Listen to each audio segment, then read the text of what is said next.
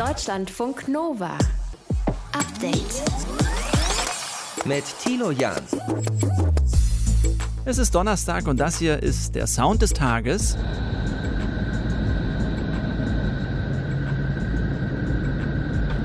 Keine U-Bahn, die einfährt, sondern Neptun, der äußerste Planet unseres Sonnensystems.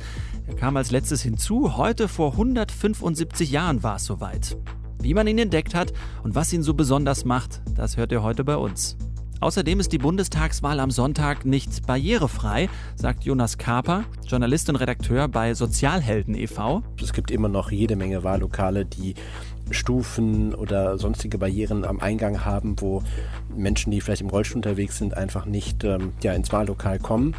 Aber es gehört auch noch eine gewisse Barrierefreiheit dazu, bevor man die Stimme abgibt, mhm. und zwar in der Informationsbeschaffung. Was ihm da genau aufgefallen ist, das besprechen wir gleich genauer mit ihm. Und eine Frau hat in der katholischen Kirche ein Selfie mit 60 Bischöfen gemacht. Ob das jetzt die große Reform der katholischen Kirche ist, das bezweifelt in diesem Podcast Christiane Florin aus unserer Redaktion Religion und Gesellschaft. Jetzt gibt es also ein Selfie Frau mit Hirten oder mit Oberhirten sozusagen. Und es sollen mehr Frauen in kirchliche Führungspositionen kommen, was natürlich nicht heißt, dass auch bald äh, Bischöfe Bischöfinnen da auf diesem Foto abgebildet sind, sondern in Führungspositionen der Verwaltung der Bistümer. Das Update für euch an diesem 23. September. Schön, dass ihr mit dabei seid. Deutschlandfunk Nova. Da fehlt eine Ecke oben am Wahlzettel, werdet ihr am Sonntag feststellen oder habt es vielleicht schon, wenn ihr Brief gewählt habt. Die ist deshalb weg, weil da Blinde oder Sehbehinderte eine Schablone mit Blindenschrift anlegen können. Schablone drauf und schon können diese Menschen den Wahlzettel eben richtig lesen, barrierefrei, wie es sein soll. Der Behindertenbeauftragte der Bundesregierung, Jürgen Dussel, hat äh, vor der Bundestagswahl jetzt aber eine umfassende Barrierefreiheit in den Wahllokalen gefordert. Und ich habe darüber heute mit Jonas Karp Scarpa, 35 Jahre, Journalist, Redakteur bei der Zeitschrift Sozialhelden e.V. gesprochen. Sozialhelden e.V., das ist ein Verein, der sich für Inklusion und Barrierefreiheit einsetzt. Und ich wollte von ihm wissen, wie barrierefrei die Wahl am Sonntag denn eigentlich ist. Also ich finde, die Bundestagswahl ähm, hat auf jeden Fall noch Verbesserungspotenzial, was die Barrierefreiheit angeht. Zum einen natürlich bei der Stimmabgabe, also quasi in den Wahllokalen selbst. Es gibt immer noch jede Menge Wahllokale, die Stufen oder sonstige Barrieren am Eingang haben, wo Menschen, die vielleicht im Rollstuhl unterwegs sind, einfach nicht ähm, ja, ins Wahllokal kommen. Aber es gehört auch noch eine gewisse Barrierefreiheit dazu, bevor man die Stimme abgibt, mhm. und zwar in der Informationsbeschaffung. Heißt also, wenn man sich als Mensch mit einer Lernschwierigkeit zum Beispiel informieren möchte, was die einzelnen Parteien anbieten, also wie sind die Wahlprogramme, dort gibt es einfach noch enorme Defizite, was die Barrierefreiheit angibt. Es gibt wenig Informationen in leichter Sprache, es gibt wenig Informationen in Gebärdensprache, auch für gehörlose Menschen. Und ähm, so haben Menschen mit Behinderung einfach ein, ein sehr großes Informationsdefizit und mhm. können sich einfach sehr schlecht informieren. Das heißt, es gibt nicht jedes Wahlprogramm in leichter Sprache? Es bieten nicht alle Parteien an, nein. Das ist in der Tat immer noch nicht so. Mhm. Jetzt kann man äh, mit Blick auf die Wahl natürlich auch argumentieren und sagen, ähm, gut, du sprichst jetzt zum Beispiel an, dass man nicht in die Wahllokale reinkommt. Es gibt ja aber auch noch die Briefwahl, die das erleichtern würde. Natürlich, das ist eine, ist eine schöne Option, aber es ist natürlich auch eine schöne Ausrede.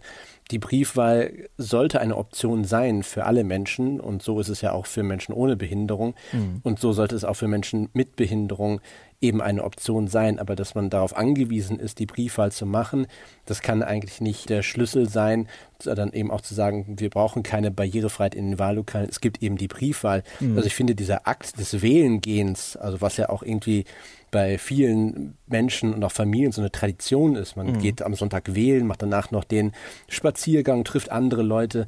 Dass das einfach wegfällt, das ist, hat nichts mit Inklusion zu tun. Ja, das ist unfair und äh, sollte eigentlich äh, zu mehr Selbstbestimmtheit ähm, laufen an dem Punkt. Was passiert denn aber, wenn wir mal in der Praxis bleiben, wenn jemand jetzt, nehmen wir mal an, im Rolli zum Wahllokal fährt und feststellt, ich komme da nicht rein?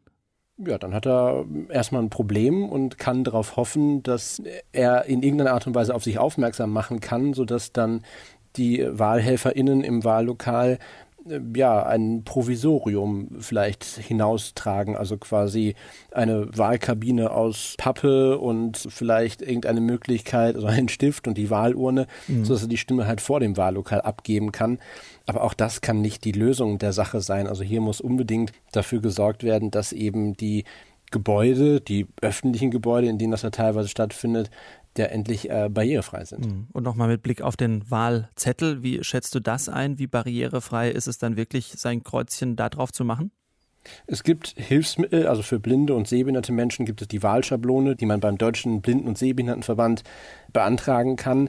Und ähm, die hilft dabei, aber auch das ist natürlich eine Option, die man dann eher zu Hause benutzt, wo man dann vielleicht etwas mehr Ruhe hat, weil man dann auch natürlich bei dieser Wahlschablone die Audioinformationen benötigt, die einem vorlesen, hinter ähm, welchem Loch auf dieser Schablone sich dann welche Partei oder welcher Kandidatin befindet. Also diese Optionen gibt es, aber natürlich sind die Wahlzettel, die immer wieder größer werden und immer mehr KandidatInnen, die darauf stehen, nicht sonderlich barrierefrei. Jonas, was ist abschließend dein Gefühl? Wie vielen Menschen wird äh, dadurch, dass es eben nicht barrierefrei ist, die Wahl sozusagen vorenthalten? Wir haben es ja jetzt bei dieser Bundestagswahl, dass äh, ungefähr 85.000 Menschen, die unter Vollbetreuung stehen, das erste Mal wählen dürfen. Heißt also, wir haben eigentlich einen, einen Fortschritt erlangt, dass wir die Wahl eben für alle Menschen, die das Wahlalter erreicht haben, eben, dass die wählen dürfen. Gleichzeitig finde ich aber, dass aufgrund dieser Barrierefreiheit, die es gibt, aufgrund der Probleme, die es in der Informationsbeschaffung gibt, einfach Menschen ausgeschlossen werden. Und wenn man eben auch keine Informationen hat und auch nicht weiß, worum es geht und sich nicht gut informieren kann, dass man dadurch eben auch ja nicht so motiviert ist, sage ich mal, wählen zu gehen und auch, dass der Wahlkampf, so wie ich ihn wahrgenommen hat, auch jetzt nicht sehr repräsentativ ist für Menschen mit Behinderung. Die Themen Inklusion, Behindertenpolitik tauchen sehr wenig auf. Ist, ja, und somit gesehen ist es einfach so, dass ja einfach die Belange von Menschen mit Behinderung in der Wahl nicht wirklich stattfinden sagt Jonas Karpa, Journalist und Redakteur bei Sozialhelden e.V. Es gibt dazu auch noch Zahlen. In Berlin zum Beispiel gibt es 2257 Wahllokale, 400. Davon sind nicht barrierefrei. Deutschlandfunk Nova. Update. Wie schön muss es eigentlich sein, in Kalifornien zu leben? Immer die Sonne, jeden Tag, fast kein Regen. So ein bisschen Kalifornien haben wir aber auch in den letzten Tagen. Permanent 20 Grad bei uns und Sonne satt. Bloß es wird abends schon jetzt auch früh dunkel. Heute geht die Sonne schon so gegen kurz nach 19 Uhr unter und dann war ja auch gestern noch kalendarischer Herbstanfang. Das zieht ein bisschen runter. Vielleicht müssen wir uns aber auch nur mehr auf die Dunkelheit einlassen, sagt zumindest Verena von Keitz aus unserem Team. Und das ist in diesem Jahr vielleicht sogar leichter als sonst. Das musst du uns erklären, Verena. Also ich glaube, dass es vielen Leuten so geht, dass sie auch wegen Corona sich immer noch nicht so ganz gerne drinnen treffen und dass sie auch ein bisschen nachholen wollen, was im Sommer nicht so gut funktioniert hat, wegen des Wetters, wegen des vielen Regens, äh, eben viel und auch abends lange draußen zu sein. Mhm. Wie kommst du da drauf? Also ich bin in dieser Woche öfter äh, nach der Sendung um 8 Uhr noch durchs Viertel spaziert mit meinem Liebsten mhm. und wir haben uns dann einen Abend entschieden, in den unbeleuchteten Park zu gehen. Das war für einen kurzen Moment komisch. Dann hatten sich die Augen aber an die Lichtverhältnisse gewöhnt und dann haben wir gemerkt, boah, krass, es sind total viele Leute da. Ne? Die gehen mit ihren Hunden spazieren oder die gehen zusammen eine Runde drehen und sitzen zusammen auf Bänken, trinken was. Insofern war es zwar wirklich dunkel, also ohne mhm. Beleuchtung halt, aber mhm. überhaupt nicht einsam und unangenehm. Äh, da höre ich so ein bisschen raus, du sagst quasi, wir sollten uns nicht abschrecken lassen, davon rauszugehen, nur weil die Sonne weg ist. Ja, genau. Also einfach rausgehen, okay. nicht darüber nachdenken, oh, jetzt ist schon dunkel, jetzt muss ich schon wieder aufs Sofa oder so. Äh, es gibt ja tatsächlich nach dem Sonnenuntergang noch eine sehr lange Dämmerungsphase. Mhm. Und diese Phase mag auch Sarah aus Berlin besonders gern, wie sie hier uns im Programm erzählt hat. Ich finde es eigentlich schön, so zu sehen, wenn sich irgendwie die Dämmerung senkt, auch wenn man so ein bisschen außerhalb von den stärker beleuchteten Bezirken spazieren geht oder so, finde ich es irgendwie eigentlich so ein ganz positives Gefühl mit so einer Ruhe verbunden, wenn es mal ein bisschen dunkler wird. Ja, und wenn du dich darauf einlässt und auch den Himmel stärker beobachtest, dann kannst du deinen Tag wirklich verlängern. Also die Dämmerung, bis es ganz dunkel ist, das dauert einfach auch mehrere Stunden. Du meinst, wie, wie, wie willst du den Tag denn verlängern dann? Naja, indem du ein bisschen guckst, da, da ist noch irgendwo ein bisschen Sonne. Also Aha. noch sehr lange Zeit, nachdem die Sonne unter den Horizont gewandert ist, also was halt als Sonnenuntergang sozusagen deklariert wird, da werden ihre Strahlen von der Erdatmosphäre reflektiert. Jetzt kommt so ein bisschen Physik ins Spiel. Mhm. Äh, wobei das Licht natürlich immer weniger wird, je tiefer die Sonne runtersinkt. Und in der Astronomie spricht man von drei verschiedenen Dämmerungsphasen. Das ist einmal die bürgerliche Dämmerung, vielleicht weil da die Bürgerinnen und Bürger immer noch ein bisschen spazieren gehen. Das ist die Zeit nach Sonnenuntergang, die dauert bei uns in dieser Jahreszeit so etwa 45 Minuten. Da haben wir es übrigens besser als in Kalifornien, da geht das nämlich viel schneller. Und in dieser Zeit ist der Himmel durchs indirekte Licht der Sonne, die gerade unter dem Horizont verschwunden ist, eigentlich noch ziemlich hell.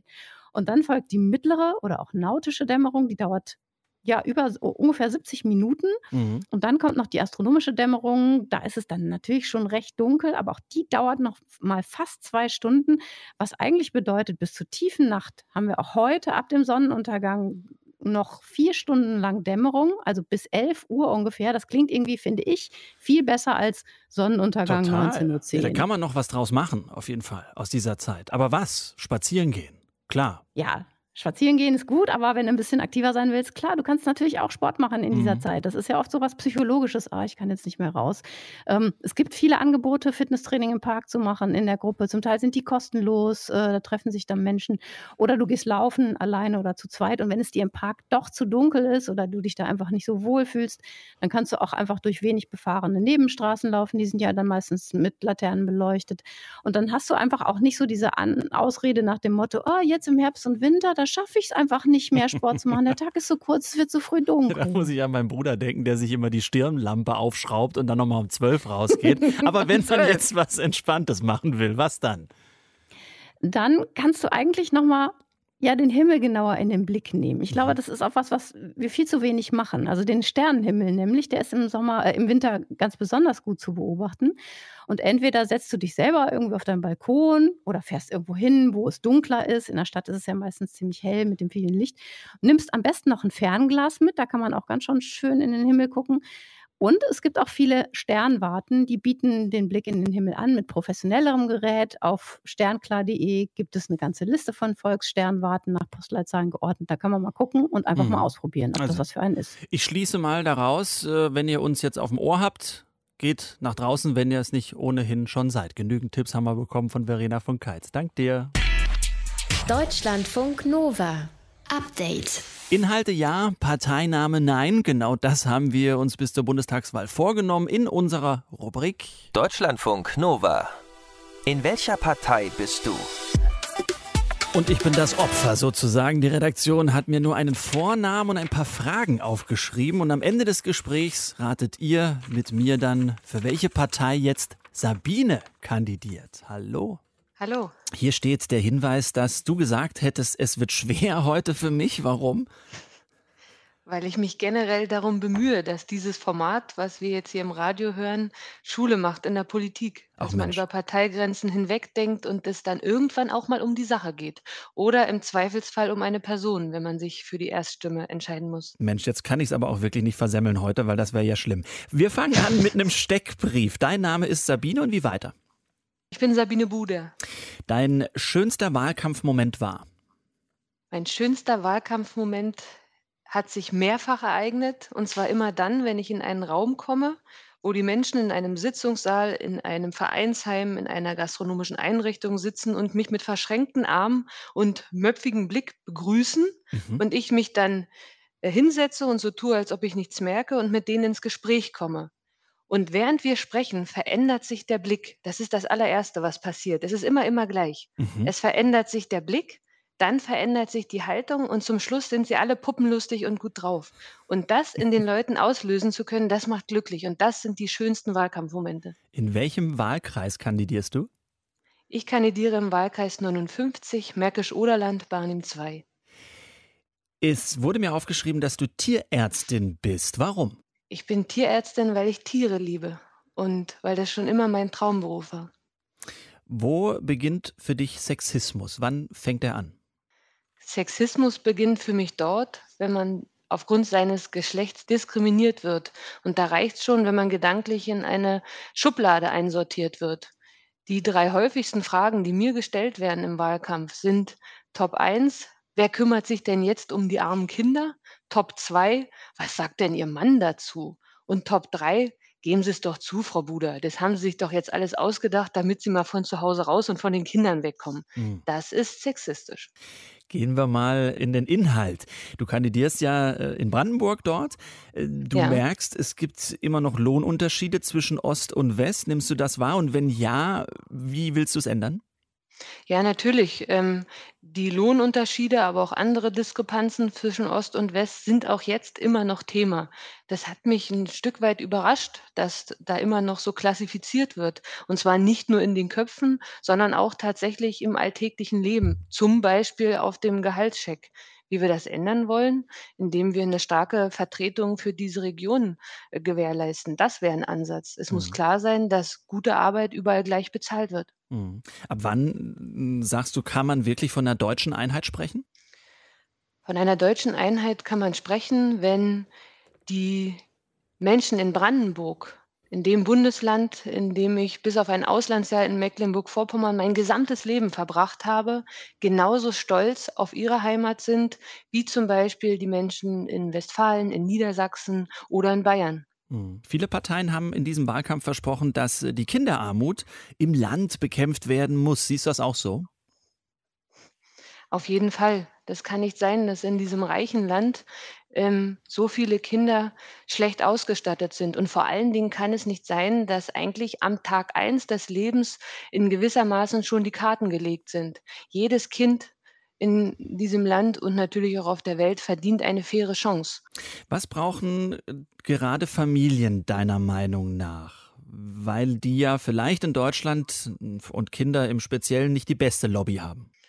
Und genau das brauchen sie. Sie brauchen eine starke Lobby. Familienarbeit verdient Respekt und Anerkennung. Ich habe manchmal das Gefühl, ich lebe in einem Land, da ist es egal, ob man vier Kinder oder vier Hunde hat. Es ist ein teures Hobby, was man sich leistet. Unter Corona ist das mal wieder deutlich geworden. Ihr wolltet doch vier Kinder, nur beklagt euch nicht, dass es jetzt anstrengend ist. Es gibt einfach keinen, keinen gesellschaftlichen äh, Rückhalt für das, was Familien leisten. Das muss sich ändern. Damit fängt es schon an. Und natürlich habe ich ganz viel praktische Ansätze, wo ich das ändern würde. Wenn du die Möglichkeit hättest, Sabine, äh, eine Ja. Sache in Deutschland sofort zu ändern, welche wäre es? Puh. Ich wünsche mir mehr Mitspracherecht in Bezug auf politische Entscheidungen. Politik muss basisnäher werden. Das kann nicht sein, dass sich dieses ihr da oben und wir da unten Gefühl immer mehr verstärkt. Ich merke sehr viel Frust und Verdrossenheit auch über meinen Wahlkreis hinweg und da müssen wir ansetzen. Es muss ein Wir-Gefühl in der Gesellschaft entstehen und das ist eine politische Aufgabe. Puh, das ist echt schwierig heute, muss ich zugeben, Sabine. Wir sind äh, mit der Zeit eigentlich durch.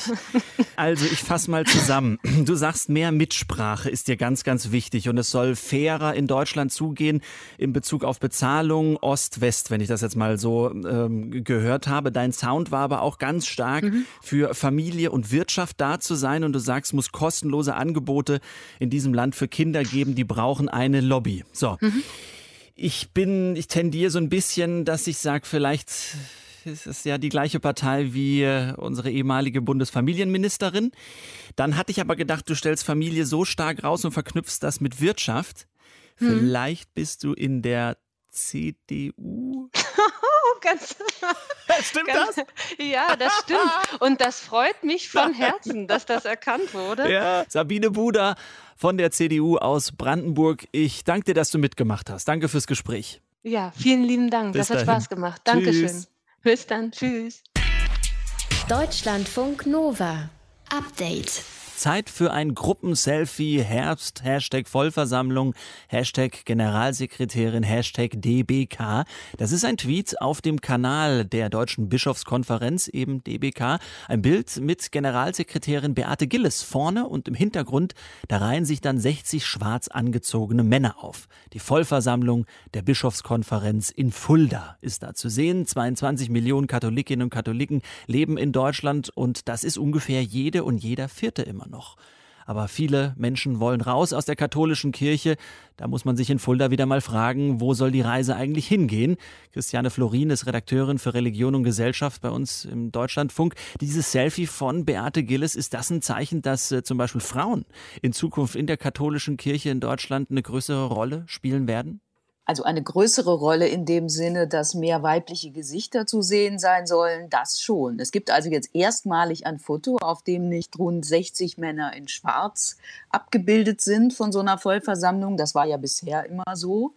Und auch der Vorgänger von Frau Gillis, der war nicht nur ein Mann, sondern er war ein geweihter Mann, also auch ein Mann in Schwarz. Jetzt gibt es also ein Selfie Frau mit Hirten oder mit Oberhirten sozusagen. Ähm, und es sollen mehr Frauen in kirchliche Führungspositionen kommen, was natürlich nicht heißt, dass auch bald äh, Bischöfinnen da auf diesem Foto abgebildet sind, sondern in Führungspositionen der Verwaltung der Bistümer. Also größere Rolle ja, aber keine Gleichberechtigung. Okay. Ich habe dieses Foto von Frau Gillis aber auch so wahrgenommen, dass sie es ja mit einer gewissen Ironie präsentiert hat. Denn natürlich ist es eigentlich ein trauriges Bild. Es bleibt ja eine Frau unter lauter Männern aber und eben eine nicht gleichberechtigte Frau. Denn sie ist ja keine Bischöfin. Sie kann nicht mit abstimmen, nicht mitbestimmen, sagen wir mal so. Und es gibt auch keine Zeichen, die in diese Richtung deuten, dass Frauen jetzt stärkeres Wort geben oder mehr Präsenz in der katholischen Kirche? Ja, es ist ein Unterschied zwischen mehr Präsenz und zwischen Gleichberechtigung. Die Tatsache, dass man gemeinsam an einem Tisch sitzt, die führt ja in der katholischen Kirche schon zu Jubelgesängen. Aber diese Tatsache bedeutet ja noch lange nicht, dass man die gleichen Rechte hat. Also die katholische Kirche akzeptiert ja nicht die Vorstellung von Gleichberechtigung, wie wir die zum Beispiel aus der Gesellschaft, aus einem Staat, aus einer Demokratie kennen, sondern die katholische Kirche hat ja eine Lehre, die sagt, es gibt ein Wesen der Frau, es gibt eine Bestimmung der Frau und aufgrund dieser Bestimmung sind da Unterschiede. Und das führt am Ende dazu, dass Frauen zum Beispiel keine Weiheämter haben mhm. können. Und Entscheidungen, sind in der katholischen Kirche an Weiheämter gebunden. Und ob das geändert wird, also ob man das insgesamt aufbricht, das glaube ich nun nicht, dass die Kirche in Deutschland das in ein paar Jahren hinbekommen kann. Jetzt ist es ja auch so, dass in der katholischen Kirche viele Kinder sexuell missbraucht wurden. Das ist seit elf Jahren jetzt bekannt. Und so richtig viel ist mit den Verantwortlichen eigentlich nicht passiert. Ganz im Gegenteil, der Erzbischof von München-Freising, Kardinal Marx, und der Erzbischof von Hamburg, Stefan Heese, haben jeweils beim Papst ihren Rücktritt angeboten. Der hat aber gesagt, nee, nee, das geht nicht, ihr bleibt in der Kirche. Wie will die Kirche sowas denn noch vermitteln? Also widersprüchliche Zeichen. Es gab eine sehr stark beachtete Predigt von Vorsitzenden der Deutschen Bischofskonferenz, von Georg Betzing.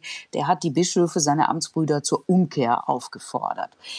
Aber dann stehen Vorsitzende der Kommissionen zur Wahl. Die Bischofskonferenz hat ja verschiedene Kommissionen, also Arbeitsgruppen. Und was passiert da zum Beispiel? Stefan Heese, du hast es gerade erwähnt, dessen Rücktrittsgesuch nicht angenommen wurde, der im Amt bleiben kann. Stefan Heese wird im Vorsitz der Kommission bestätigt. Mhm weiß ich nicht, wie sowas zu einem Neuanfang passt. Also Umkehr im Amt, das scheint mir jetzt die neue Devise zu sein. Also sitzen bleiben und umkehren zugleich. Wenn du schon sagst Umkehr im Amt, lassen sich da auch Schlüsse draus ziehen bezüglich des Erzbischofs Rainer Maria Wölki? Denn es wurden ja Beobachter geschickt, die sind wieder zurück beim Papst und es wird ja ein Urteil diesbezüglich noch erwartet. Glaubst du denn, dass der Vatikan da irgendwie durchgreifen wird? Es gab allerlei Spekulationen jetzt natürlich, weil viele haben erwartet, jetzt wo die Bischöfe zusammensitzen und jetzt gibt es eine Abschlusspressekonferenz, da wird irgendwas zu Wölki gesagt. Aber kein Wort wurde dazu gesagt, erst auf Nachfrage von Journalisten.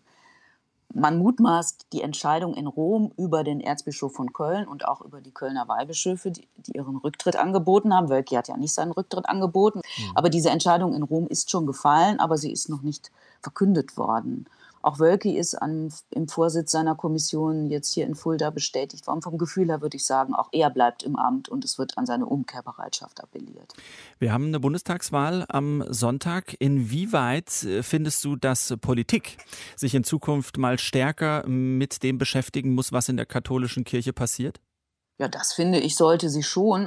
Andere Länder, zum Beispiel Irland oder Australien, haben gezeigt, die Regierungen oder der Gesetzgeber kann sich durchaus darum kümmern, wie in der katholischen Kirche aufgearbeitet wird. Also das ist natürlich kein Naturgesetz, dass das so laufen muss wie hier in Deutschland. Und ich bin der Ansicht, dass es eine wirklich unabhängige Aufarbeitung geben sollte. Und die wird nicht gehen, ohne dass sich die Politik darum kümmert. Christiane Florin aus unserer Redaktion Religion und Gesellschaft über die Deutsche Bischofskonferenz in Fulda und die katholische Kirche. Deutschlandfunk Nova. Update. Es ist in der Tat war aber Corona dominiert, schon seit mindestens 20 Monaten. Auch äh, das, über was wir sprechen, eigentlich jeden Tag. Und da ist es natürlich klar, dass Corona auch im Wahlkampf auftaucht und ihn begleitet. Aber was haben die Parteien denn rund um Corona in ihren Programmen stehen? Das hat Deutschlandfunk Nova Reporter Christian Schmidt für uns mal rausgearbeitet in unserem Spickzettel zur Wahl. Am 27. Januar 2020 informiert das Gesundheitsamt die Öffentlichkeit über den ersten Coronavirus-Fall in Deutschland. Es handelt sich äh, um einen 33-jährigen Mann. Die Lage ist unübersichtlich. Niemand kann wissen, was da auf uns zukommt. Noch aber hat man das Gefühl, dass alle Parteien im Bundestag an einem Strang ziehen. Und das muss auch so sein, sagt Hedwig Ritter, Professorin für neuere Geschichte an der Universität der Bundeswehr in München. Im Notfall ist das auf jeden Fall gut. Und das ist sogar ein Nachweis dafür, dass Demokratien eben auch im Notfall funktionieren. Wenn die sich jetzt total gezopft hätten und hätten keine Entscheidungen äh, machen können, wäre das eine totale Katastrophe gewesen in der Pandemie. Also im Notfall ist es total gut, wenn die sich äh, zusammenraufen. Das mit dem Zusammenraufen hat sich dann aber auch nach kurzer Zeit erübrigt. Besonders wenn es darum ging, welche Corona-Maßnahmen wann und wie angemessen sind. CDU-Kanzlerkandidat Laschet war besonders in der Anfangszeit der Pandemie eher kritisch. Populär ist, glaube ich, immer noch die Haltung, alles verbieten, streng sein, die Bürger behandeln wie unmündige Kinder, auch in der Sprache. Da gibt es die Aktivisten, die Zero-Covid sagen, die Werte unter 10 als Ziel geben, aber man kann nicht immer neue Grenzwerte erfinden, um zu verhindern, dass Leben wieder stattfindet. Fast auf der anderen Seite dieses Spektrums ist die Haltung der grünen Kandidatin Baerbock. Sie kritisiert, dass wichtige Entscheidungen und Regeln in der Pandemie viel zu spät kamen. Wie zum Beispiel beim Homeoffice. Hier spricht Baerbock vor der Presse, als die zweite Welle kam. Um die Mobilität auch von den Menschen deutlich zu reduzieren, muss es eine klare Ansage geben, dass nur dort überhaupt in Präsenz gearbeitet wird, wo das absolut notwendig ist dann muss auch zur Auflage dazugehören, dass diese Unternehmen verpflichtet werden, ihren Beschäftigten regelmäßige Tests nicht nur anzubieten, sondern dass das Voraussetzung für den Besuch des Arbeitsortes ist. Auch die SPD unterstützt die Corona-Maßnahmen, wirbt genau wie alle anderen Parteien außer AfD für die Impfung und für das Masketragen, wie hier Kanzlerkandidat Scholz im Triell im ersten. Es ist lästig, aber vertretbar, dass man in Bahnen und Bussen Masken trägt. Und es ist auch richtig, wenn wir sagen, dass wenn man in ein Restaurant geht oder in eine Kulturveranstaltung, Theater, in einem Kino, dass dann, dann nur diejenigen reinkommen können, die geimpft, genesen oder getestet sind. Das, glaube ich, ist ein guter Weg. Und natürlich muss weiter getestet werden an den Schulen und auch in den Betrieben, was wir auch möglich gemacht haben. In der Corona-Politik gibt es bei allen Parteien viele Überschneidungen. CDU, Grüne, SPD, AfD, Die Linke, FDP. Sie alle fordern mehr Digitalisierung, damit Homeoffice und Homeschooling besser funktionieren. Die Linke fordert sogar ein Grundrecht auf schnelles Internet, während die AfD die Grundschule als digital freien Raum sieht. Die SPD will allen Schülerinnen einen Laptop ermöglichen, die FDP zumindest den Lehrern. Im Gesundheitsmanagement wollen alle Parteien das Robert Koch Institut stärken, um in Zukunft bei Pandemien besser aufgestellt zu sein. Die AfD will allerdings die Nachverfolgbarkeit durch Apps oder Immunitätsnachweise unterbinden. Sie sind bekanntlich keine Fans der Impfung, lehnen Druck auf ungeimpfte strikt ab. Unterschiede gibt es auch bei der Idee der Corona-Hilfen. Die Grünen wollen kleinere und mittlere Unternehmen weiter unterstützen. Die Linke will vor allem das Kurzarbeitergeld erhöhen, damit die Angestellten geschützt sind. Solo-Selbstständige und Künstler sollen bei Verdienstausfällen 1200 Euro bekommen. AfD und FDP wollen die Corona-Hilfen streichen, weil dadurch der Wettbewerb verzerrt werde. Große Differenzen gibt es beim Betrieb von Krankenhäusern. Die Linke will private Krankenhäuser zum Gemeineigentum machen. Die SPD möchte durch Digitalisierung schneller und günstiger im Medizinsektor werden und alle Parteien versprechen, die unterbesetzten und unterbezahlten Pflegekräfte im Blick zu haben. In den Krankenhäusern und auch Forschungslaboren allerdings herrscht Skepsis. An der Technischen Universität in Braunschweig forscht Virologin Regina Brinkmann. Sie ist froh, wenn der Wahlkampf endlich gelaufen ist und hofft dann auf mehr Klarheit und Konsens. Was in einer Pandemie wichtig ist, ist einheitliche Kommunikation und wirklich eine gewisse Geschlossenheit. Und die gibt es natürlich im Wahlkampf nicht. Die Parteien und ihre Corona-Politik zusammengefasst von Deutschlandfunk Nova-Reporter Christian Schmidt. Unser Service für euch jeden Tag an Deutschlandfunk Nova. Spickzettel zur Bundestagswahl. Morgen geht es bei uns um den Klimaschutz und alle Spickzettel findet ihr auch auf deutschlandfunknova.de. Deutschlandfunk Nova. Update. Ja, er hat einen Durchmesser von 50.000 Kilometern, ist blau und wurde erst vor 175 Jahren entdeckt, nämlich im Jahr 1846. Die Rede ist von Neptun, der äußerste Planet in unserem Sonnensystem, zumindest seit Pluto nicht mehr als Planet gilt. Aber wie ist das eigentlich damals gelaufen? Wie hat man den entdeckt? Darüber spreche ich jetzt mit Ulrich Köhler, Planetengeologe am Deutschen Zentrum für Luft- und Raumfahrt. Schönen guten Tag, Herr Köhler. Ich grüße Sie. Wie oft werden heutzutage eigentlich noch Planeten entdeckt oder sagt man mittlerweile, naja, man kennt ja eigentlich alles? Ja, da muss man differenzieren. Ähm, es werden tatsächlich viele Planeten noch entdeckt, allerdings nicht mehr in unserem Sonnensystem. Dort ist das Kontingent so gut wie erschöpft. Aber seit 1995 weiß man ja, dass Planeten auch andere Sterne umkreisen und da ist man inzwischen schon bei über 4000, die man entdeckt hat. Bei uns im Sonnensystem, da sind es immer noch acht und einer, der ein Verdachtsfall ist. Und bei Neptun ist es eben 175 Jahre her, Mitte des 19. Jahrhunderts. Wie hat man den damals denn entdeckt? Hat man einfach mit dem Teleskop in die Luft geguckt und gemerkt, da ist was? Natürlich nicht, nein, aber äh, die Beobachtungen der Astronomen, die stützten sich ja damals schon auf die schon sehr weit entwickelten Teleskope, sodass man also auch schwache Lichtpünktchen entdecken konnte. Und wenn man eben in der Geschichte weiter zurückgeht, dann muss man eben sehen, dass schon die Griechen und die Römer gewusst haben, dass die Planeten, die man mit dem bloßen Auge erkennt, alle in der gleichen Ebene die Sonne umkreisen. Und das heißt, man hat dann also ein relativ schmales Band, in der man suchen müsste, natürlich. Und das wussten damals die Entdecker von Neptun eben auch. Das war der Herr Galle, der hier in Berlin ansässig war, an der Berliner Sternwarte, und der Heinrich Darest. Denen wurde nämlich ein Brief zugeschickt von einem französischen Mathematiker, der die ich sag mal, Unregelmäßigkeiten in der Uranusbahn, die Störungen des Uranus ausgewertet hat. Er hat gesagt, richtet mal euer Teleskop in die und die Richtung genau und guckt, ob ihr dort was findet. Und tatsächlich hatten die gleich am 23. September 1846 Erfolg. Also kann man sagen, ist äh, die Entdeckung Neptuns eine deutsch-französische Erfolgsgeschichte? Ja, da waren dann zwischen 1846 und äh, unserem heutigen Tag natürlich noch ein paar weniger freundliche Zeiten zwischen Frankreich und Deutschland.